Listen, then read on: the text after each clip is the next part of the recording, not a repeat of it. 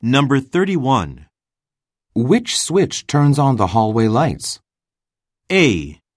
No, they're still on. B. Let's turn left here. C. Both of them do.